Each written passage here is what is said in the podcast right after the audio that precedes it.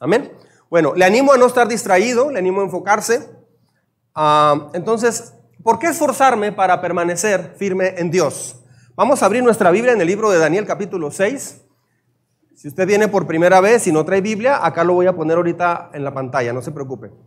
Daniel capítulo 6, versículo 1 al 8. ¿Sí? ¿Sí o no? Ok, Daniel 6, versículos 1 al 8. ¿Listos? Voy a comenzar leyendo. Quiero dar una muy cordial bienvenida a cada persona que está aquí por primera vez.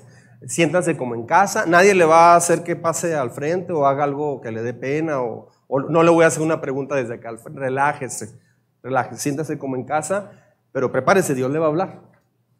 A las personas que nos están viendo, sintonizando o escuchando o reproduciendo, descargando, como le quiera llamar, en Spotify, este, todas las, las, plataformas, YouTube, Facebook. Muy bienvenidos, un saludo desde aquí hasta donde nos estén viendo. ¿Por qué no les damos un aplauso a todos ellos? Bien, bien fuerte. Dios les bendiga mucho. Y sigue ganando nuestra madre patria, España. Es de donde más descargas tenemos. Así es que saludos España. Un abrazo. Muy bien. ¿Vale? Ok. Daniel 6, versos 1 al 8. Dice así. No hemos orado, ¿verdad? Vamos a orar. Señor, por favor, en esta hora, háblanos. Guíanos, dirígenos. Tú conoces lo que pensamos, conoces lo que hemos vivido, sabes los conceptos que nos han hecho daño, sabes los miedos que tenemos, sabes el dolor que hemos tenido. Tú conoces todo de nosotros y por eso este día lo has preparado justo para nosotros. Ayúdanos a ser receptivos, pero no solo en nuestro intelecto, sino en nuestro espíritu. Te lo pedimos, por favor, en el nombre de Jesús. Amén. Muy bien, dice así la Biblia. Darío el Medo decidió dividir el reino en 120 provincias y nombró a un alto funcionario para gobernar cada provincia. Asimismo, el rey escogió a Daniel y a dos personas más como administradores para que supervisaran a los altos funcionarios y protegieran los intereses del rey. Pronto Daniel demostró ser más que más capaz que los otros administradores y altos funcionarios debido a la gran destreza administrativa de Daniel. El rey hizo planes, vea esto, hizo planes para ponerlo frente al gobierno de todo el imperio. Entonces, los demás administradores y altos funcionarios comenzaron a buscar alguna falta en la manera en que Daniel conducía los asuntos de gobierno, pero no encontraron nada que pudiera criticar o condenar. Eh, era fiel, siempre responsable y totalmente digno de confianza. En su Biblia subraya esa última parte, por favor. Era fiel, siempre responsable y totalmente digno de confianza. Wow. Todo papá quiere ser eso para sus hijos. ¿Es usted eso para sus hijos? ¿Somos eso para nuestros hijos? ¿Eres tú eso para tus papás? O sea, como hijo, ¿eres alguien así, fiel, responsable y digno de confianza? ¿Es usted eso en la iglesia, en su trabajo? Por eso estamos en esta serie de inquebrantables, para aprender los principios que Dios nos enseña a través de la vida de este hombre. Este hombre, su vida la, la tomamos cuando él era adolescente los invade un país extranjero, los babilonios, los capturan, lo llevan prisionero y así este, luego el pez grande se come al chico, otro imperio conquistó a, Babilonia, que es el imperio medo-persa. Y así Daniel pasó toda su vida cautivo y de un rey a otro, cambiando de jefe, pero siempre tuvo una vida increíble. Siempre Dios lo prosperó, siempre era promovido a pesar de la más grande desgracia que alguien puede experimentar, que vengan y conquisten tu país y te lleven prisionero de guerra. Así es que Dios escogió un ejemplo increíblemente difícil. Dios dijo, les voy a poner un caso, el más triste que puedan ver, y de ahí le voy a demostrar a mi pueblo, a mis hijos, a mi iglesia, lo que yo soy capaz de hacer con alguien que se atreve a confiar en mí. Amén. Muy bien. Finalmente llegaron a la siguiente conclusión. Vea esto. Nuestra única posibilidad de encontrar algún motivo para acusar a Daniel será en relación con las normas de su religión. así los administradores y los altos funcionarios se presentaron ante el rey y dijeron, que viva el rey Darío. Todos nosotros, administradores, autoridades, altos funcionarios, asesores y gobernadores, aquí están mintiendo porque incluyeron a Daniel y no es cierto. Nos hemos puesto de acuerdo, sí, cómo no, en que el rey apruebe una ley que se haga cumplir estrictamente. Ordene usted que en los próximos 30 días todo aquel que ore a quien sea, divino o humano, excepto a usted, su majestad, sea arrojado al foso de los leones. Ahora bien, su majestad emita y firme esta ley de tal modo que no pueda ser alterada. Una ley oficial de los medos y de los persas que no pueda ser revocada. Así que el rey Darío firmó la ley. Dijo, pues ¿por qué no? Finalmente, soy el gran Darío. Ah, estamos respondiendo a esta pregunta. Ah, sí, ¿no es NBI? Ah, gracias, gracias, mi. Por eso me casé contigo. ¿Cómo permaneces firme por Dios públicamente? ¿cómo le haces para permanecer firme delante de Dios, delante de la gente? O sea, firme ante la gente por Dios. ¿Cómo le haces? ¿Por qué? Ah, ¿Por qué debiéramos de permanecer firmes así? Una de las maneras es em, eh, comenzar a enfocarte ah, en los beneficios. Vamos a ser sacudidos por nuestra fe cada vez más y más nuestro mundo eh, se va guiando a que si no haces lo que todos hacen, te vas a ver mal. Y lo van a tomar como si odiaras a alguien. No tienes que estar de acuerdo con todos, pero ahorita se está dando la, situación en la sociedad de que si no estás de acuerdo con un modo de pensar conforme a la familia, por ejemplo, si no estás de acuerdo de pensar y eh, eh, en ese modo y expresas algo distinto, eres alguien que odia, alguien que, que excluye a la gente, alguien que... eso está pésimamente mal. O sea, no sé de dónde sacaron eso. No tengo que estar de acuerdo con todos y no todos tienen que estar de acuerdo conmigo. La democracia es precisamente para respetar cada ideología, pero no se está haciendo. En nombre del respeto de la ideología, ¿sí estamos? Se está abusando de la libertad que tenemos como eh, libertad religiosa. Entonces, ah, yo conozco personas que han eh, sufrido porque sufrido en sus trabajos, están perdiendo negocios sencillamente porque piensan de una manera ética y no van a hacer alguna tranza en su negocio, como se dice. ¿Cómo permanezco firme? ¿Por qué? Ah, ¿Cómo hacerle cuando soy sacudido a mi alrededor? Permanecer firme para Dios es una gran victoria sobre el miedo. ¿Sabía eso? Voy a compartirle seis puntos y con esto vamos a terminar esta serie. Ah, esta semana voy a compartir tres y la próxima semana los últimos tres. Eh, el próximo domingo, Dios mediante, terminamos esta serie, que van a ser 14 semanas en total. Ha sido la serie más larga que hemos dado. Ah, pero hoy vamos a ver seis por qué. Es, el punto. Seis, uh, ¿por qué esforzarme? O sea, ¿por qué permanecer firme en Dios? ¿Se ha preguntado eso? Bueno, y, a todo esto, ¿por qué? O sea, ¿por qué no sigo con la corriente? ¿Por qué tengo que esforzarme para permanecer firme en Dios? Ah, esta en realidad es la lección más grande en la vida de Daniel. O sea, esta, esta etapa, esto último que vamos a ver, es lo más grande que Daniel hizo, es lo más sobresaliente. Es como el cierre final, el, broche de oro. Entonces, uh, Lanzan el decreto finalmente. Es un decreto absurdo, pero lanzan ese decreto. Nadie puede orar a, nada, a ningún Dios, sino solamente al emperador, al rey. tienes que orar al rey. Si al, porque sabían, sabían algunas cosas de Daniel. Aquí va. Sígame entonces. Entonces, si es nueva traducción viviente, mejor todo el mundo acá sígame. Sin embargo, verso 10, o sea, después de que lanzan aquel decreto, ¿está conmigo? Dice, sin embargo, cuando Daniel oyó que se había firmado la ley, esto me encanta, fue a su casa y se arrodilló como de costumbre en la habitación de la planta alta con las ventanas abiertas que se orientaban hacia Jerusalén. Oraba tres veces al día, lo voy a ver en detalle en el devocional, tres veces al día, tal como siempre lo había hecho, dando gracias a su Dios. O sea, firmen lo que quieran, hagan lo que quieran, tengo una convicción. Sé en quién he creído. ¿Usted sabe en quién ha creído?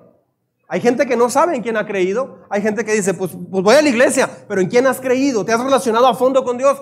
pues voy a una iglesia y, ahí alabo al Señor y levanto mis manos. No se han encontrado a fondo con Dios. Entonces, los funcionarios fueron junto a la casa de Daniel y lo encontraron, ¿qué cree? Orando. No estaba jugando PlayStation. O sea, estaba orando. ¿Sí? No se fue al Cinépolis. No se fue a las misiones, no se fue a Sendero, no se fue a ninguna, se fue a orar. Justo cuando lanzan esta ley que lo puede llevar a la muerte, se pone a orar, se pone a buscar a Dios y pidiéndole a Dios que lo ayudara, de manera que fueron directo al rey y le recordaron el decreto. ¿No firmó usted una ley por la cual durante los próximos 30 días todo aquel que ore a quien sea divino o humano, excepto usted, su majestad, sea arrojado al foso de los leones? Sí, contestó el rey. Esa decisión sigue en pie. Es una ley oficial de los medos y de los persas que no puede ser revocada. Entonces le dijeron al rey, ese hombre, ese hombre Daniel, uno de los cautivos de Judá, no hace caso a usted ni a su ley. Sigue orando a su Dios tres veces al día. O sea, si alguien había ayudado a los imperios y alguien estaba ayudando al rey, era Daniel. No había nadie íntegro. ¿Quién, quién ayuda más en una ciudad? Los íntegros. No son los que hacen más borlote, son los íntegros. Por ejemplo, yo no tomo, no fumo, no cuento mentiras, no defraudo. Ah, hace poco le dieron a Lisbeth 5 mil pesos de más en una caja en un banco. 5 mil pesos de más. Y dice Lisbeth, me dieron mucho dinero. Este, eh, ya llegando a la casa contó y sí le habían dado un fajo de 5 mil pesos de más. Pues o sea, ni siquiera lo, lo, preguntan, o sea, en automático regresamos y preguntamos y dice la gerente, tengo a la cajera llorando en el baño porque ya se dio cuenta, está desconsoladísima. Y los llevamos. O sea, los cristianos, cristianos que están haciendo las cosas como a Dios le agrada, es lo mejor que una ciudad puede tener. Te detiene tránsito y sí, traes las placas vencidas o lo que quieras, a gente lo que toca hacer, ni modo, ni modo. Estoy mal, estoy dispuesto a pagar las consecuencias. ¿Y cómo le hacemos? Pues como se debe hacer. ¿Cómo? Pues lléveme al corralón porque yo me lo busqué. Sea, eh, puedes estar haciendo lo mejor en una ciudad, lo mejor. Ah, me han dado más de 100 trabajos eh, en el taller de maquinados desde que reabrimos. Este, ah, en todos los 100 trabajos, en alguna ocasión eh, me quisieron insinuar que si les daba algo, pero siempre me he mantenido firme en eso. He perdido contratos millonarios antes, en los 90 en ese sentido. Entonces, muchas personas están haciendo lo correcto. Yo no compré casa durante 15 años porque tenía que mentir para comprar casa. Preferí aguantarme no tener casa por 15 años antes de falsificar un, expediente ante un banco. Y todo el mundo me dijo, aún cristianos, es que es la única manera porque los pastores no son, eh, los, los ministros de culto no son sujetos de crédito en México. Pues no me importa, no lo dije así, pero no, cállese, no me importa. ¿Sabe qué? Está bien, está bien, no importa. Ese es mi costo de integridad. Y Dios vale más que un crédito de una casa. Hasta que llegó el tiempo en que, en que ya pudimos hacer eso, se hizo todo bien transparente, bien padre, y Dios nos premió, compramos una casa a la mitad. ¿Quién te vende? ¿Cómo consigues una casa a la mitad de precio? Pase a mitad de precio su casa. Algunas personas han ido con esta persona que, me ayudó a hacer el trámite. Oigan, ¿tiene una casa como la que compró el pastor? Y ella le dice, no, no, tiempo. La casa que compró el pastor fue punto y aparte. Eso fue un milagro de Dios.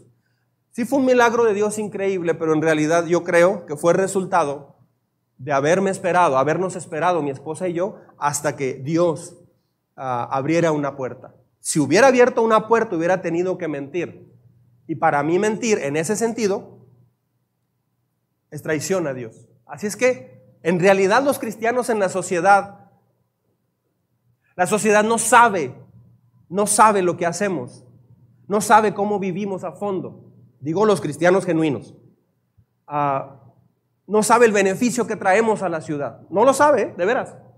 No sabe. Entonces, aquí ellos están diciendo, mire cómo Daniel le ha afectado. No sabía, no tienen idea de que tal vez está sosteniendo todo por la vida de Daniel, por la sabiduría de él, por la integridad de él. Dios bendice ese reinado por Daniel. Dios bendijo a Babilonia por muchos años por Daniel. ¿Me estoy explicando?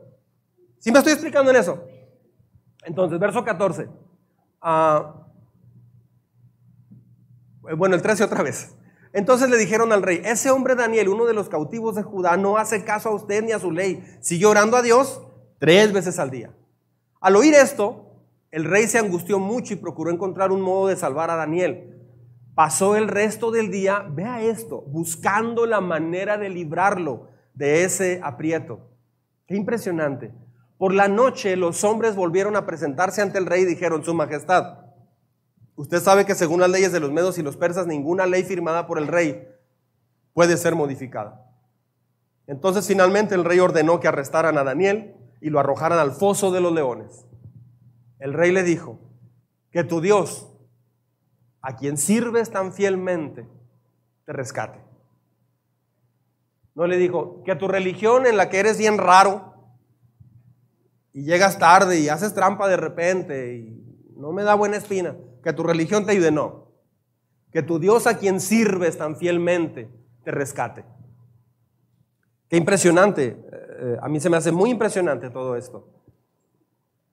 Así que trajeron una piedra y la colocaron sobre la boca del foso. El rey selló la piedra con su sello real y los sellos de sus nobles para que nadie pudiera rescatar a Daniel. Verso 18. Luego el rey, el rey regresó al palacio y pasó la noche en ayuno. Rechazó sus entretenimientos habituales y no pudo dormir en toda la noche. Wow que un rey padezca más que mismo Daniel tal vez, eso es por algo. Ahora, ¿por qué? ¿Por qué esforzarte para permanecer firme por Dios? Cuando entiendes el porqué de algo, ¿por qué hay tanto daño en mi esposo? ¿Por qué hay tanto daño en mi esposa? ¿Por qué me va como me va? ¿Por qué mi vida es así? ¿Por qué parece que Dios está lejos? Cuando entiendes el porqué, cambia todo.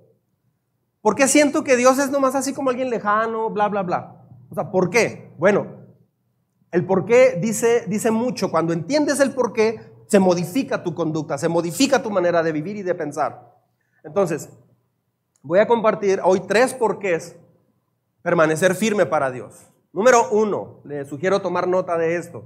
Hay una hoja en el, en el devocional para que tome notas. Permanecer firme para Dios es una victoria sobre el miedo. ¿Puede decirlo conmigo en voz alta? Permanecer firme para Dios es una victoria sobre el miedo. Cada vez que permaneces firme para Dios en el trabajo, escuche bien, en la comunidad, con tu vecino, con tus amigos, te mantienes en tu fe, vences el miedo. Levanta la mano, ¿quién ha tenido algunos miedos a diferentes cosas? Levanta la mano. No me refiero a miedos a arañas o víboras o cosas así. Me refiero a miedos más, más así, cosas, cosas más fuertes en la vida. Ah, no tengo mucho tiempo, pero voy a mencionar rápido tres cosas importantes acerca del miedo. Escuche muy bien. Número uno, el miedo es solo un sentimiento y no puede durar. O sea, le voy a explicar lo mentiroso que es el miedo. El miedo es solo un sentimiento y no dura. Se va. Anote esto, por favor. El miedo es un sentimiento y no dura mucho. Cuando tienes un sentimiento, especialmente los sentimientos negativos, se acaban con el tiempo, se acaban rápido, en las próximas horas o, a la mañana siguiente. Ya se acabaron. Se acabaron. ¿Sabes? Cuando tienes un sentimiento, ah, mucha gente piensa que eso va a durar el resto de su vida. No es así. Voy a estar deprimido el resto de mi vida. No, e, es un momento. ¿Sí? Ah, voy a tener miedo el resto de mi vida. No, solo un momento. ¿La felicidad dura? O sea, si estás feliz en Navidad, un momento así, ¿te dura todo el año ese mismo sentir? No, dura unas horas, porque viene de un sentimiento. Es un sentimiento. los sentimientos son resultado de acciones que yo hago.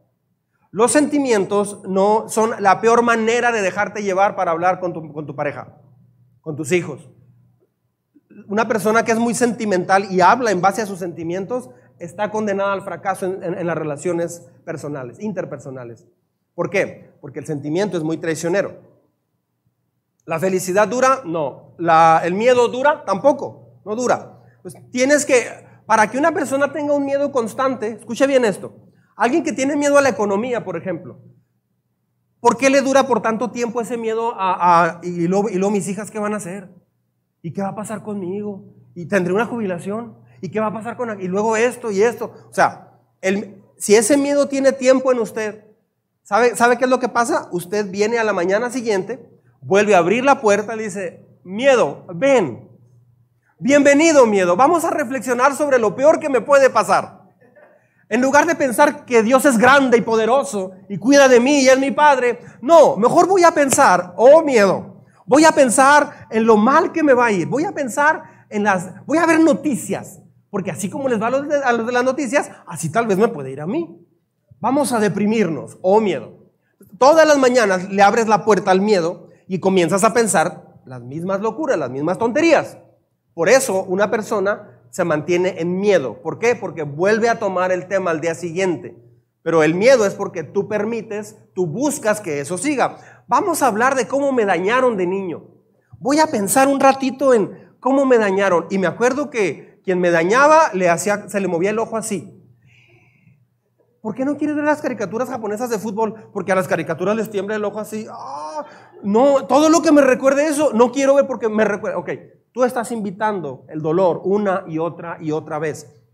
En lugar de hablar con Dios, de ir con Dios, estás haciendo lo contrario. Daniel el miedo lo venció a través de la oración. Cuando estás atravesando una situación, no confíes en tus emociones. Es lo peor que podemos hacer. Confiar en nuestras emociones. El miedo es un sentimiento que no va a durar. Escucha bien esto. Si algo afecta a muchos cristianos, si algo afecta a muchos cristianos, es el miedo a lo que me pueda pasar. Todo mundo, mucha gente está con ese miedo, lo que me pueda pasar. Y ya tienen años con eso, a lo que me pueda pasar. Ah, entonces, es una locura vivir con miedo. Así es que, ¿por qué esforzarte para permanecer firme en Dios? Porque permanecer firme en Dios quiebra tus miedos deshace tus miedos. Amén. Ah, inciso B, el miedo es incómodo, pero no me va a matar. El miedo es incómodo, pero no me va a matar. ¿Puede leer esto conmigo?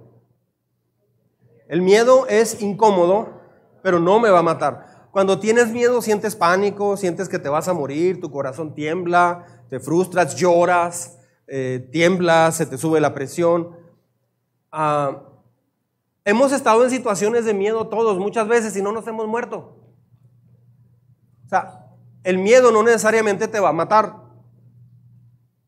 El miedo es una evidencia falsa que parece real. Escuche bien. El miedo es una evidencia falsa que parece real. A veces sí hay miedo porque puedes estar cerca de una balacera o algo, no sé. Pero entonces, en cualquier momento te puede pasar algo, te puede caer un rayo ahora con las lluvias. El miedo es una evidencia, falsa que parece real. No es real el miedo. Jesús sí es real. El miedo no. No importa cómo te sientas, el miedo, escuche bien, es un sentimiento. Es un sentimiento. Entonces no me vas a perdonar, Lupe. Es que tengo miedo que volvamos a lo mismo. Pues sí, pero pues dame chance que pase, ¿no? Es que ha pasado ya muchas veces. Va a ser lo mismo. Clodomiro. Mira, Lupe, pero no tengas miedo, es que si tengo miedo, no me lo puedo quitar. Ok, es que el sentimiento te va a abrazar y no te va a soltar. ¿Por qué? Porque tú decides abrir la puerta otra vez al miedo pensando en muchas cosas. No importa cómo te sientas, el miedo es un sentimiento. El miedo es incómodo, sí, pero no te va a matar. ¿Sí? Ah, inciso C, dentro del punto 1, el miedo crece cuando cedo, pero disminuye cuando lo enfrento. ¿Había pensado en eso? O sea, el miedo crece cuando cedo al miedo, pero disminuye cuando lo enfrento. O sea, el miedo. Esto es material importante, escuche bien. Cada vez que usted se entrega al miedo y no haces lo que debes de hacer, el miedo se hace más grande. Cada vez que te entregas al miedo, al rechazo, y piensas en eso que te dañó, piensas en el miedo, piensas y piensas, se hace más grande, y más grande, y más grande, y, te priva. Te domina y te sigue empujando hacia, una, hacia un rincón, hacia una esquina. O sea, es una trampa. Entonces, no puedes ponerte a argumentar contra el miedo. ¿Y por qué tengo miedo? Están cayendo relámpagos, rayos, Se han quemado ya seis árboles. ¿Por qué tengo miedo? ¿Por qué tengo miedo? No, no voy a tener miedo. Porque según las matemáticas, la probabilidad, y puedes argumentar todo el rollo, dirían los ingenieros, puedes argumentar un chorro de cosas. A ver, entonces voy a analizar y voy a... No, con el miedo no puedes argumentar, porque el, miedo no es de un argumento científico. El, miedo viene de un, una emoción irreal en el corazón. Viene de un pasado que viviste tal vez tal o cual cosa. Hay solo una manera de eliminar el miedo en tu vida. Te mueves en contra del miedo. ¿Me estoy explicando? Te mueves en contra del miedo. Muchos en el lugar de Daniel dirían, no, pues voy a orar mejor, como dijimos la semana pasada, secretamente, no me voy, que no me vean. Pero justo Daniel hizo todo lo contrario, enfrentó su miedo. Justo hizo eso. El miedo no responde a la razón porque el miedo es irrazonable, es irracional. El miedo responde a qué? A una acción. O sea, el miedo lo vences con una acción. Por ejemplo, es que tengo miedo eh, de que me pase esto. Y si me pongo mejor a hablar con Dios y creo lo que Dios me dice, me va a ayudar diez veces más que ponerme a pensar lo que puede salir mal.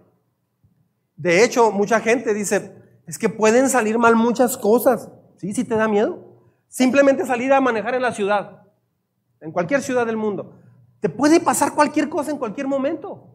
Hace poco saliendo de la casa vi un, estaba un restaurante y vi un carro así parado, o sea, no, los carros van así, ¿verdad? Este carro estaba así, con las llantas hacia arriba, recargado en una pared de un restaurante. Ah, ¿qué pasó aquí? O sea, ¿cómo? Estoy en el mundo de al revés de Chabelo, ¿qué pasó? Este, nadie supo lo que dije. Entonces, ¿qué pasó aquí? Sí, es que se salió de la carretera, maromeó y cayó así. En cualquier momento te puede pasar cualquier cosa. Iba a llevar a Lisbeth el otro día, la iba llevando, íbamos manejando. Y por las torres a las cinco y media de la mañana no hay luz. O sea, sí hay luz, pero alguien las apaga. No, hay luz en la calle. No hay luz y veo, veo dos líneas fosforescentes. Un muchacho en la noche cruzando donde van los carros, así bien fuerte, con ropa oscura. Y luego son de las personas que van cruzando que, vas en el carro y, como que te van así como... O sea, sí, no se movía. Entonces ya apenas pasó, pasé así. O sea, fíjese, el del sonido. Este, entonces, te puede pasar cualquier cosa en cualquier momento, pero si te pones a pensar eso, ¿te quieres casar conmigo, Lupe? No, es que no sé. Pueden pasar muchas cosas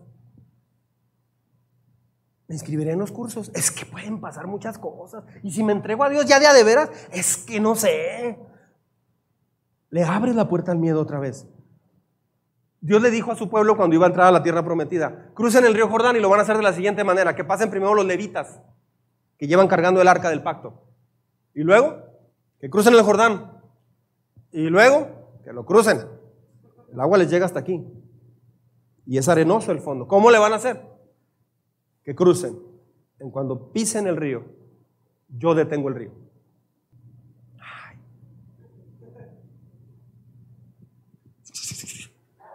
¿No? Tenían que meterse hasta la mitad del río.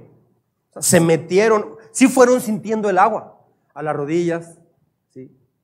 la cintura, los lavaderos, o sea, todo, todo, todo. Así. Van sintiendo todo. Llega un momento donde ya traes el agua tal vez hasta aquí. Dices, Vamos a salirnos porque nos estamos, nos vamos a ahogar, vamos. No, era una prueba de fe para quedarse allí. Dios siempre estuvo probando a su pueblo para que confiara en Él, porque lo que menos hacemos es confiar en Dios. Familia no se restaura porque no confías en Dios, confías en tus sentimientos. No creces porque no confías en Dios, confías en tus sentimientos. ¿Iré al curso? No sé, es que, es que yo ya sé todo eso es que yo, yo fui a la iglesia de niño, es que no sé qué, y además me da miedo. Y si, se te va a ir la vida, se te va a ir la vida. Entonces, uh, muchas, muchas personas se asustan, pero hay que hacer lo que más te da miedo en la vida. Te he dicho esto antes, le, he dicho esto antes. Muchas decisiones, por, por ejemplo, que, que, yo he tomado como pastor desde que empezó esta iglesia, muchas decisiones, yo estaba muerto de miedo. O sea, muerto de miedo. Uh, He tomado decisiones en los últimos años, desde que empezó a la mitad de, en estos 21 años. yo estaba muerto de miedo. Sonrío por fuera, me veo confiado por dentro, pero sí ha habido momentos en que yo he estado muerto de miedo, pero lo hice de todas formas. ¿Por qué? Porque si no lo hacía no iba a vencer ese miedo, tenía que hacerlo. Cuando Dios me pidió que dejara mi negocio para dedicarme al pastorado en, en aquella etapa, en el noventa y tantos, yo estaba muerto de miedo, me, me, costó mucho trabajo dejar todo para Dios. Era un negocio muy próspero, nos iba muy bien. Yo, yo sabía lo que venía después de eso. Ah, mi economía cambió radicalmente, pero no me puse a pensar solamente, bueno, sí me puse a pensar solamente en lo que me iba a pasar. Por eso tenía miedo, pero al final de todas maneras lo hice. Lo hice, ¿por qué? Porque no, no me puse no, no dejé que el miedo me ganara. Yo recuerdo que una vez recién era cristiano, perdón si estoy hablando de mí, estoy poniendo ejemplos de cómo hice locuras, nada que ver con Daniel, pero, pero e, esos momentos me ayudaron mucho en mi vida. Es para darle un tip, una idea, no para ponerme como ejemplo, no me malentienda por favor. Tenía yo como tres meses de cristiano y estábamos en una carpa frente al hospital general y se estaba predicando ahí en esa carpa. Y yo ayudé a poner la carpa y tenía tres meses de cristiano. Y cuando estábamos allí, oía a, un, predicador, a una persona, a un pastor que dijo, iban varias iglesias allí y yo andaba ayudando, andaba bien emocionado, platicando con los pastores y andaba bien emocionado yo. Y me acuerdo que era de noche y, y me vino un pensamiento, ¿y por qué no voy al hospital e invito a las personas del hospital? Ah, pues sí, y le dije a, alguien que ya tenía mucho tiempo en la iglesia, un, joven, le dije, ¿me acompañas al hospital? ¿A qué? Le digo, quiero ir a invitar a todos los que están ahí. Órale, vamos. Pero yo vi su cara. Y, y, ahí vamos. Yo iba muerto de miedo, pero sabía que Dios me había dicho eso. O sea, yo estaba siguiendo la voz del Espíritu Santo. No sabía teología, no sabía nada, pero, pero yo iba para allá. No sabía encontrar este Habacuc en la Biblia. Ni Mateo sabía, ni Apocalipsis sí. Pero este, me acuerdo que, llegamos y en el camino me dice, pero tú vas a hablar, ¿no? Digo, sí, yo hablo, yo hablo. Ay, Señor, ¿en qué me metí? Porque le dije muy con, sí, yo hablo. Este, dije, ay, Señor, ayúdame, por favor. Dije, ay, y empecé a temblar, así de todo, todo mi cuerpo empezó a temblar. ¿En qué me metí? Yo estaría muy a gusto allá nada más clavando las estacas para la carpa. ¿En qué me metí? Y, así, ay, y luego llego y llego con la recepcionista. Buenas tardes. No, no era el hospital general, era. Oh, sí, el hospital general. Disculpe, ¿me podría dar un mensaje, permitir usar el micrófono del hospital para dar un mensaje a todas las camas de los enfermos? Traigo un mensaje que va a cambiar sus vidas. Dice, no puedo hacer, hasta tapó el micrófono, no puedo hacer eso, menos con un loco desquiciado como usted. ¿Qué quiere decir? Digo, es que es un mensaje de Dios muy importante. No, no puedo. Me van a correr de mi trabajo. Ah, o sea, yo iba dispuesto a eso. Estaba a todos los que están enfermos, quiero, yo iba a hablarles de Jesús. Y me acuerdo que me, me, me dijo, hablen los que están aquí. Y era un grupito así como, así todo este más o menos. Dígales, pero estaba hablando en voz alta con la persona. Cuando volteo, todo el mundo está así. Cuando volteo, ay, hermanacita. Este, ok. Y ya me acuerdo que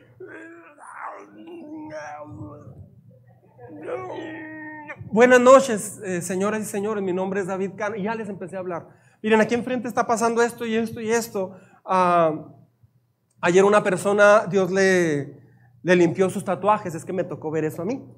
Este, un muchacho lloraba mucho todos los días de campaña, hasta un día en que eh, le, dijo la predicadora, Ilduara Bamundi, le dijo, ¿por qué, ¿por qué lloras tanto? Dice, es que mire, este, y a la luz de todos Dios empezó, yo no fui ese día, pero me platicaron, a la luz de todos, Dios empezó a borrar los tatuajes delante de toda la gente. Ah, entonces yo les dije, me contaron eso y les dije, está pasando esto, ayer se levantó una persona paralítica, Dios está cambiando vidas, hay gente drogadicta que está llegando, bla, bla, bla, bla. Este, y cuando acabé, sentía que me iba a explotar el pecho, sentía, me sentía en el cielo. Entonces me acuerdo que, que toda la gente dijo, gracias joven, gracias, yo tenía 19 años, gracias joven, muchas gracias. Sí, Dios los bendiga, los esperamos. Ya me fui. Y luego me acuerdo que César, que iba conmigo, me dice, ¡ah, estuvo increíble! O sea, él dice, ¿buscamos a alguien más o qué? O sea, se prendió, me acuerdo él. Entonces, vences tus miedos. Vences tus miedos. No voy a dejar que el miedo me, me domine. ni por el trabajo, ni por la economía, ni por una relación sentimental donde me, a lo mejor me quede solo. No importa eso cuando estoy en la presencia de Dios, cuando entiendo la grandeza de Dios. Algunas personas dicen, es que yo no he amado a Dios lo suficiente. Para llamar su atención voy a quitar esto y ponerme aquí. Andan muy acelerados hoy, hermanos. Escuche bien, no es que no hayas, no es que no ames a Dios lo suficiente. Más bien, no has entendido el amor de Dios genuinamente. El día que entiendes el amor del Padre, que no lo mereces, pero que Él te ama y te dio el privilegio de ser llamado su hijo, ese día vas a correr a inscribirte, ese día vas a hablar de Jesús, ese día vas a orar, vas a esperar para el devocional. No vas a andar como, ay, es que no sé, se me olvida el devocional. Ay, es que no he estudiado, es que no he leído la Biblia. Ay, es que no he orado. El día que entiendas, por eso el apóstol Pablo dice, yo oro para que Dios les dé discernimiento y la capacidad de entender cuál es la altura, la anchura y la profundidad del amor del Padre. Esa era la oración de Pablo. Entonces, no es que no ames a Dios lo suficiente, es que solamente no has entendido el gran amor de Dios. Por eso viene una serie que se titula ¿Para qué estoy aquí en la tierra? Va a durar 10 semanas. Esa es una serie evangelística que la vamos a empezar el, primer, el primer domingo de octubre y ese día vamos a inaugurar los dos servicios. Yo por fe creo que cada silla vacía la vamos a llenar en el nombre del Señor. Porque cada silla vacía es una familia en potencia que va a cambiar. No es en sí ver gente, no, ese no es el punto. Pero cada silla que se llena es una oportunidad para esa persona venir una sola vez y se puede dar cuenta que ah, no somos una secta, no somos eh, alguien que lucra con la fe, bla, bla, bla. Realmente predicamos el Evangelio eh, como está escrito en la Biblia y, sí, y enseñamos que Dios tiene una vida increíble para ti y tiene la manera de restaurar tu corazón, sanar tu familia y cambiar tu historia. Si no tienes miedo a hacer algo, ¿cuándo vas a tener valor? Eres valiente cuando haces lo que estás muerto de miedo por hacer. O sea, si haces algo, ah, fuimos hace mucho a las tirolesas, ¿te acuerdas, Ralo? Eh, Ralo le, le tenía miedo a las alturas, yo me acuerdo, y le dije, y me acuerdo que Ralo me dijo, ah, sube a la tirolesa. Y sin arnés, no, no, espérate, no, con arnés, con arnés. Allá te espera la, hermana Sandrita. Este, y me acuerdo que, que nos subimos a las tirolesas. Entonces, yo estaba como normal, pero es que a mí no me daba miedo las alturas. Entonces, tal vez yo me veía como envalentonado, ¿sí? Envalentonado. Y Ralo no tanto, Ralo estaba luchando con sus miedos, pero es que ese era su miedo. Entonces, yo no estaba siendo valiente porque eso en realidad no me daba miedo. O sea, eres valiente cuando lo que haces te da miedo en realidad. En otras palabras, Ralo estaba siendo más valiente que muchos que no le tienen miedo a las alturas. ¿Me estoy explicando? Entonces, ¿a qué le tienes miedo? El miedo se hace fácil cuando estás lleno de Dios. El miedo lo vences muy rápido cuando estás lleno de Dios. Se hace un gigante invencible cuando te llenas de ti. Otra vez, cuando te llenas de ti, o sea, de tu razonamiento, de tu pensamiento, de tu pasado, de tu fracaso, de tu dolor, de tu queja, el miedo es imposible de vencer. Pero cuando estás lleno de Dios, el miedo en realidad no es problema. ¿Eres una mujer valiente? ¿Eres un hombre valiente? ¿Cuándo fue la última vez que hiciste algo en contra del miedo? Eres un hombre valiente. ¿Cuándo fue la última vez que hiciste lo que más tenías miedo? Hay hombres que el miedo lo, lo, lo traducen a estar preocupándose por qué va a ser de su familia o de su vida o no sé. Eso es miedo. Es miedo. Y Dios nunca bendice a una persona con miedo. ¿Por qué? Porque el miedo es eh, la bandera que tú levantas donde estás diciendo, no creo que Dios me pueda ayudar. Así de serio es el asunto. La preocupación es resultado del miedo y viceversa. Y lo que estás diciendo es, no creo que Dios me pueda ayudar. Sé que tengo que ir perdón, dice ah, que ir a pedir perdón. Me da miedo porque no sé cómo va a ser su reacción, pero lo voy a hacer. Sé que tengo que ofrecer perdón. No sé qué vaya a pasar cuando reconozca mis errores. Se me va a subir y me va a decir un chorro de cosas. Me va a sacar todo el año pasado. No importa. El miedo crece cuando me entrego al miedo. Cada vez que permaneces firme para Dios, tienes una victoria sobre el miedo. Ese es el punto. Daniel se plantó frente al miedo y venció al miedo. Eso te va a hacer una persona más segura, una persona más valiente. Eso va a cambiar tu carácter.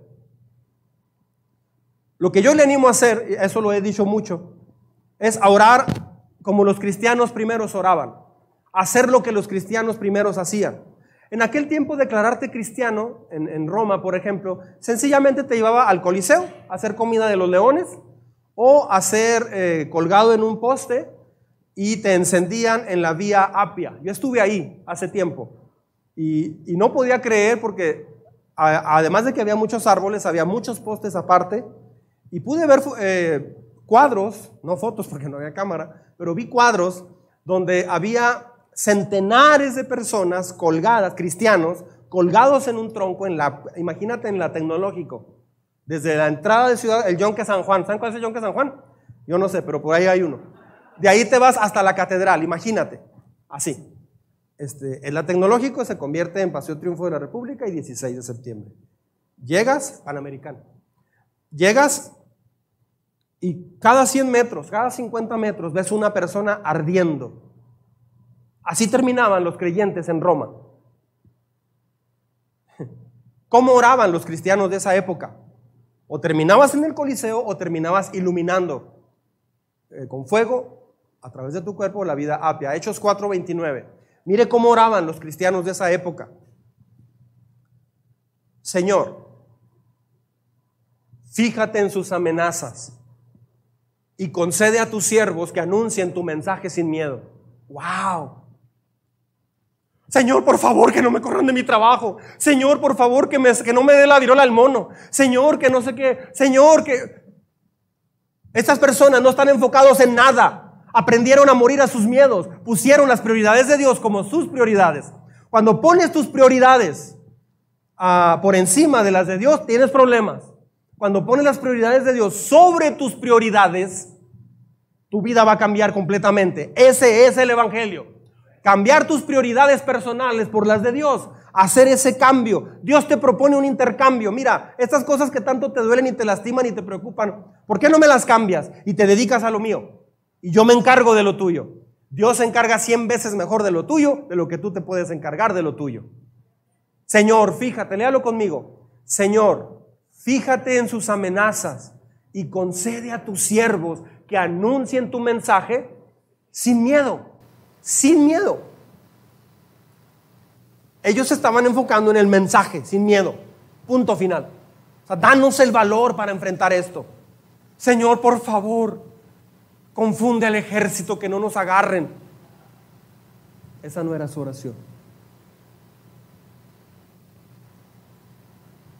Póngalo en la tarjeta de su, en, la, en la portada de su celular, en la pantalla de su celular. Ponga este versículo ahí. Cada vez que se queje, que nos quejemos por cosas de acá tan tontas,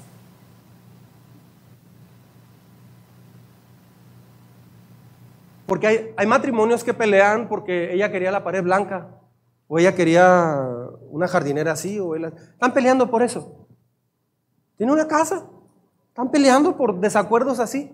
Qué tremendo ejemplo de locura. Qué increíble. Se está viviendo solamente para otras cosas, menos para Dios. Señor, fíjate en sus amenazas y concédenos predicar tu palabra sin miedo. Estamos respondiendo a la pregunta, ¿por qué esforzarme para permanecer firme para Dios? Amén. El primer punto es porque si aprendes a permanecer firme, venga lo que venga, vas a derrotar al miedo. ¿Sí? ¿Cuántas veces has tomado un camino equivocado? Termino con esto este punto. ¿Cuántas veces has tomado un camino equivocado por miedo a quedarte solo? Por miedo a, padecer algo en la economía, por miedo a, la crítica o por miedo al, rechazo. ¿Cuántas veces has tomado un camino equivocado que casi acaba con tu fe, pero Dios te rescató como pudo? Hizo, o sea, claro, él puede rescatarte, pero te rescató. Solo por miedo a perder un trabajo, permanecer solo. No confiaste en Dios. Y todo fue por miedo. Todo fue por miedo. Dejaste de amar a tu prójimo porque tuviste miedo de que iba a pasar. Número dos, permanecer firme por Dios contribuye a tu fe y tu carácter. Ese está bueno, ¿no? Permanecer firme por Dios construye mi fe y mi carácter. ¿Sí? Construye mi fe y mi carácter. La fe y el carácter, ¿sabe qué son? Son como un músculo. Lo tienes que ejercer. Si una persona no está ejercitando ni su fe ni su carácter, va a estar atrofiado. Eso es de lo que se trata el entrenamiento. El músculo crece, el, músculo no crece ah, comiéndote un yogur de la Trebly viendo Shrek. Perdón, es que Shrek me gusta. La única manera que vas a hacer crecer tus músculos es entrenándolos, es usándolos. ¿Cómo estás usando el músculo de la fe? Si vienes el domingo, escuchas y te vas, cenas y te vas. Si vienes el domingo, escuchas y te vas, ¿cómo ejerces en la semana tu músculo de la fe y del carácter? No vas a tener fuerza. Estirándolos, estresándolos, poniendo un poco de tensión en ellos. Así es como se crece. Fíjese en esto, léalo conmigo. Todo el mundo acá conmigo. Cada vez que permaneces firme por Dios en el trabajo, familia o escuela, construyes tu carácter. Eso construye tu carácter. ¿Por qué plantarme firme en Dios? ¿Sabes por qué? ¿Por, qué permanecer firme en Dios? Porque así construyo mi carácter. Eso forma tu carácter. Te vuelves una mujer piadosa, un hombre piadoso. Mire lo que dice segunda carta a Timoteo 1.8. Lo voy a leer. Vea, el consejo que Pablo le da a Timoteo, un jovencito. Le dice, así que nunca qué? Nunca te avergüences de contarles a otros acerca de nuestro Señor. Ni te avergüences de mí aun cuando estoy preso por Él. Con las fuerzas que Dios te da, prepárate para sufrir conmigo a causa de la buena noticia, o sea, del Evangelio. Permanecer firme por Dios es una victoria sobre el miedo. Pero también permanecer firme para Dios construye tu fe y construye tu carácter. Cada vez que haces algo que es difícil, creces en carácter. Amén. Una persona que mejor se establece en su lado cómodo porque ya cayó, pecó, se desanimó, lo que usted quiera, y mejor dice, mejor más tranquilo, eso te va a matar. Eso te va a matar. Voy el domingo, escucho más, más, más tranquilo, más, más relax. ¿Así? Pero es que ya en un tiempo me quise meter y no me fue bien, batallé, dije cosas, pero luego quedé mal y mejor más tranquilo. Ah, ah, eso es miedo. Creces en confianza. Cuando permaneces firme para Dios, creces en confianza. Creces en sabiduría. Creces como el carácter de Jesús. Construyes tu fe. Último punto, número tres. Permanecer firme en Dios le da a Dios la oportunidad de hacer un milagro. Ese es mi favorito. Permanecer firme por Dios le da a Dios la oportunidad de hacer un milagro. Vamos a, decirlo en voz alta a todos, por favor. Permanecer firme por Dios le da a Dios la oportunidad de hacer un milagro. ¿Qué hubiera pasado si Daniel no hubiera hecho nada? No hubiera habido milagros. Hubo milagros porque Daniel permaneció fiel a Dios. Se plantó Daniel. La razón por la que los apóstoles no fueron, no salieron de la barca al agua a caminar a donde estaba Jesús, fue, fue por eso. O sea, no dieron la oportunidad a que eso sucediera. Pedro sí dio la oportunidad. Pedro sí se salió de su zona de confort. Dijo, pues voy, voy, a intentarlo. Si Dios dice eso, lo voy a hacer. Algunos tienen muchos problemas económicos y ya he explicado yo de muchas formas cómo salir de problemas económicos. Y es dándole más a Dios. A ustedes dirán, está manipulando. No, Señor. La Biblia dice eso. A usted arrégleselas con Dios. Eso dice la Biblia. Yo lo he practicado y es verdad. Pero usted sabe. De repente ves videos que dicen, los pastores piden o las iglesias piden que des tanto y te aseguran tanto y lucran con la fe. Ah, hay pastores que lo hacen con un enfoque lucrativo, sí los hay, y es muy lamentable. No se les puede ni se les debe llamar pastores, por cierto. Pero eso no significa que lo que Dios dice sea real. Pero hay gente que tiene miedo. Hay gente que tiene miedo. Es que es mi dinero, se me va a acabar. No han entendido que Dios dice que te va a dar 100 veces más. Hay dos temas muy importantes en esta semana en el devocional. Ellos nunca van al agua. ¿Cuándo fue la última vez que oraste por un enfermo? ¿Cuándo fue la última vez que le hablaste, te atreviste a hablarle a un grupito de personas que no conocías? No tenga miedo bajarse de la barca y caminar. ¿Por qué tiene miedo? ¿Por qué no tuviste miedo presentar ese examen en el trabajo tan difícil? ¿Por qué no tuviste miedo tal o tal o cual cosa?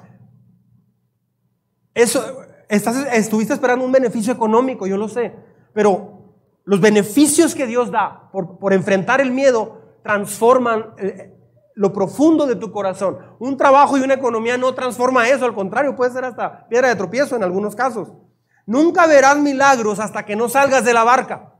Otra vez, nunca Dios va a hacer milagros alrededor de tu vida hasta que no salgas de la barca. Los discípulos se quedaron viendo la barca, se quedaron viendo a Pedro y a Jesús caminando, Pedro. ¡Wow! Va Pedro, nuestro Pedro, Pedro, ayer nos comimos una lata de sardinas juntos. Fuimos al Borunda a comprarnos unos nachos.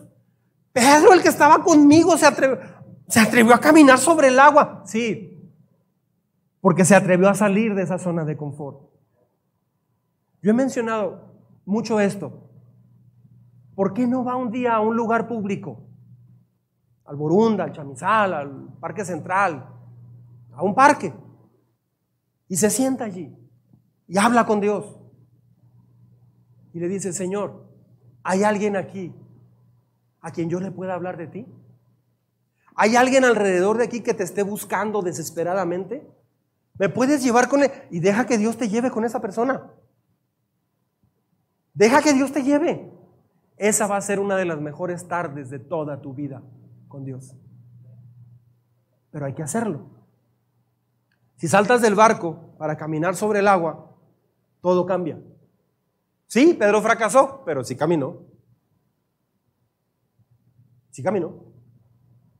Cuando permanezcas firme por Dios en el trabajo, en la escuela, con el vecino, con alguien que es muy escéptico, alguien que critica mucho a Dios o a la iglesia, le das oportunidad a Dios de hacer un milagro. Si vives una vida de seguridad y juegas a lo seguro, no arriesgando nada, nunca vas a ver milagros en tu vida. Nunca vas a ver milagros en tu vida. Se necesita tomar el riesgo. Mire, yo he visto muchos milagros en mi vida porque he hecho cosas que otros dicen, ¿está loco? ¿Está loco? ¿Por qué va a hacer eso? Hay gente que me ha dicho, ¿y cómo se le ocurre hacer algo así? Pues, no sé, Dios me dijo, ¿está loco? A mí me han tildado de loco muchas veces. ¿Sí sabía eso? Cristianos de muchos años me han dicho que no tengo sabiduría ni sentido común. Bueno, a veces sí no, pero este, ah, muy seguido me he puesto en la posición donde digo, Señor, solamente tú me puedes rescatar de aquí. Por lo que fui hablando y diciendo y todo, me comprometí, me metí en este problemón, solamente tú me puedes rescatar. Pero eso es un músculo que te hace crecer. No hay nada, Señor, que pueda hacer yo a menos que tú me rescates. Eso, a ese punto llegó Daniel. Dios hizo un milagro increíble en la vida de Daniel. Lo vamos a ver la próxima semana. Pero, ¿cómo llegó al foso de los leones? ¿Cómo llegó al foso de los leones? Se mantuvo firme. Nunca sabrás qué es lo que Dios puede hacer a través de tu vida, ni en tu vida, si no arriesgas todo. Nunca lo vas a saber. Y eso es lo que hacían los primeros cristianos. Señor, aquí estoy, estoy dispuesto a hacer lo que tú me pidas que haga. Daniel vio un milagro porque le dio la oportunidad a Dios de hacer milagros. parece ver una me parece ver una película donde llega, abre las puertas de su casa, abre las ventanas donde todos lo ven y se arrodilla. Se arrodilla y empieza a, a hablar con Dios.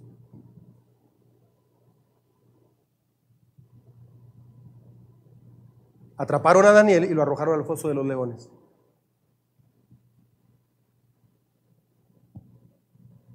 Me impresiona cómo el rey se duele tanto por esta situación.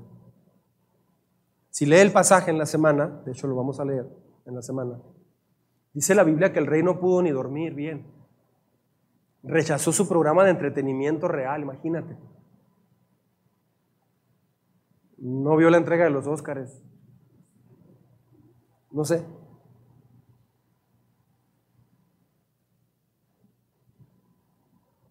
Este hombre tiene el estómago revuelto de nervios y de miedo por Daniel, el rey. Porque Daniel permaneció firme y le dio testimonio al rey del imperio más grande en su época. Todo por un hombre que se decidió a permanecer firme. No comió, estuvo nervioso. Y vean qué hermoso, con esto termino. Muy temprano a la mañana siguiente el rey se levantó y fue deprisa al foso de los leones. Cuando llegó allí, gritó con angustia, Daniel, siervo del Dios viviente, ¿pudo tu Dios a quien sirves tan fielmente rescatarte de los leones? Fue lo primero que hizo el rey. Ni siquiera había desayunado, ni siquiera no hizo nada. Fue lo primero que hizo. ¿Por qué? Porque alguien que fue prisionero de guerra decidió plantarse firme en, la fe que tenía en Dios. Decidió decir, yo sé en quién he creído. ¿Pudo tu Dios a quien sirves tan fielmente rescatarte de los leones? Daniel contestó, que viva el rey. Mi Dios envió a su ángel para cerrarle la boca a los leones, a fin de que no me hicieran daño, porque fui declarado inocente ante Dios y no he hecho nada malo en contra de usted, su majestad. El rey se alegró mucho y mandó que sacaran a Daniel del foso. No tenía ningún rasguño porque había confiado en Dios. No tenía ningún rasguño porque había confiado en Dios. Hay una forma de salir ileso. Es confiando plenamente en Dios. El miedo te dice que vas a salir muy dañado. Vas a salir ileso. Sí, va a haber daño colateral, pero vas a salir ileso. Tu alma va a salir ilesa. Miguel Ángel y tantos pintores han retratado, han, pintado este, eh, este cuadro de Daniel. No tenía ningún rasguño. ¿Cuándo fue la última vez que te rescataron de un foso? Daniel confiaba en su Dios. Póngase de pie, por favor. Póngase de pie. ¿Por qué no oramos? Cierre sus ojos, por favor. Vamos a orar. Vamos a hablar con Dios.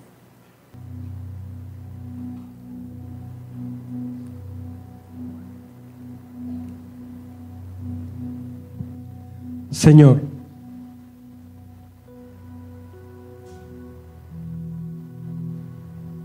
Señor, te damos muchas gracias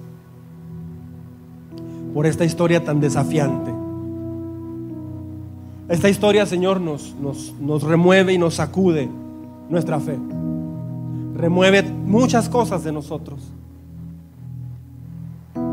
Pero tú la plasmaste aquí por algo. Tú quieres que imitemos a hombres así como Daniel.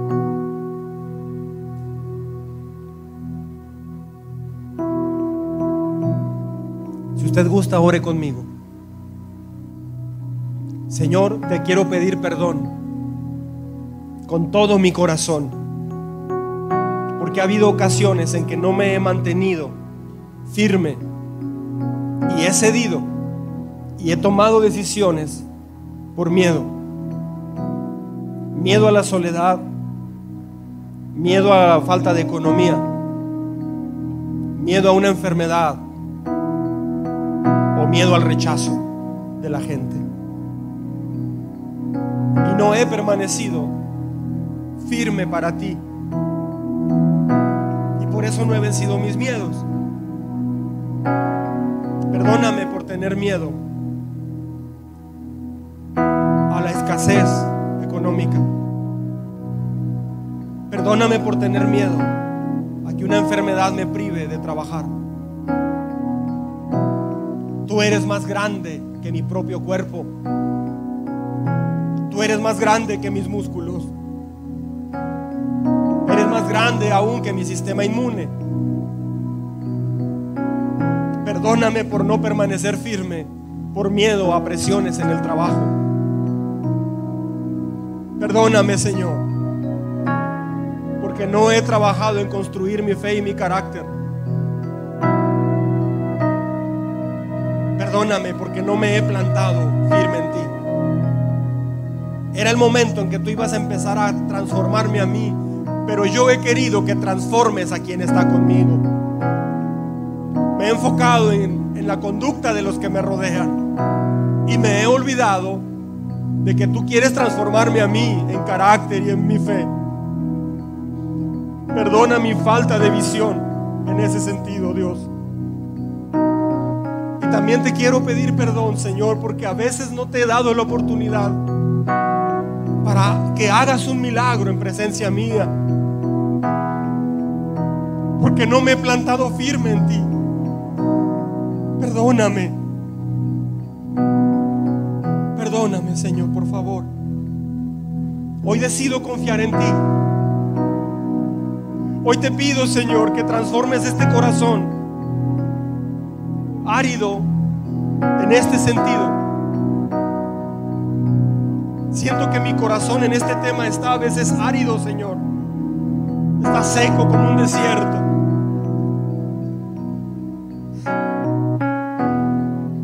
Puedes hacer brotar, Señor, hoy jardín en mi vida. Puedes hacer brotar, Señor, nuevas flores y nuevas plantas. Por favor, ayúdame. Te necesito, Señor. Te necesito porque he accedido a cosas por miedo. Tal vez he repetido historias por miedo. He vuelto a caer en lo mismo por miedo. Hoy decido que tú eres, Señor, que tú vas a ser el centro de mi vida. Y hoy decido permanecer firme en ti, guardando tu palabra aún en medio de lo que suceda, de lo que me pidan, me comprometan o me exijan. Aún en un chantaje, Señor, voy a permanecer firme en ti. Ayúdame, Señor, hablar tu palabra sin miedo. Ayúdame a vivir una vida sin miedo. Y para eso lo vas a hacer en la medida en que yo permanezca firme en ti como lo hizo Daniel. Hoy decido, Señor, permanecer en ti. Pero le voy a dar seguimiento a esta decisión en la semana. Hoy quiero hacer un compromiso contigo, Señor, de permanecer firme en las convicciones que tú me has dado, en lo que dices tú en tu palabra. No más, Señor, voy a permanecer indiferente o con miedo cuando venga algo difícil. Así es que te, pido, Señor, que construyas mi carácter, que construyas mi fe. Yo voy a permanecer, mi trabajo es permanecer y tu trabajo es moldearme. No vas a moldearme si yo no permanezco, lo tengo claro. Pero necesito orar, Señor. Daniel oraba tres veces al día. Hoy reconozco que en ocasiones en la semana no permanezco porque no estoy lleno de ti, estoy lleno de miedo, o lleno de trabajo, o lleno de cosas que no edifican. Pero a partir de hoy, Señor, quiero comenzar un plan Daniel en mi vida. Quiero proponerme con todo mi corazón orar tres veces al día. Hoy entro a este plan, Señor. No, no, es de comida, es espiritual. Donde me voy a enfocar en buscarte tres veces en el día. Y yo sé que ahí tú me vas a fortalecer. Yo sé que ahí es donde vas a generar la fuerza que necesito. La decisión que a veces no tengo. Ahí es donde voy a vencer mis miedos de rodillas, Señor. Es ahí en lo privado, en el carro o en el baño de la oficina del trabajo, donde sea. Es allí donde tú me vas a forjar. Es ahí donde me vas a quitar el miedo. Perdóname porque he tratado de vivir un cristianismo con mis fuerzas y sin ti. Porque no te busco. Si Daniel, teniendo la sabiduría que tenía, Señor, oraba tres veces al día, yo por qué no he de hacerlo? Señor, delante de ti reflexiono en esto. ¿Qué le pasaría a mi corazón si yo orara tres veces al día? ¿Qué le pasaría si yo me refugiara en ti tres veces al día? Ayúdame, Señor, en esta semana. Comienza hoy. Ayúdame a que esta semana yo pueda comenzar este plan Daniel en mi vida. Hoy lanzamos este plan Daniel en la iglesia, Señor. Te agradezco por lo que vas a hacer. Te lo agradezco.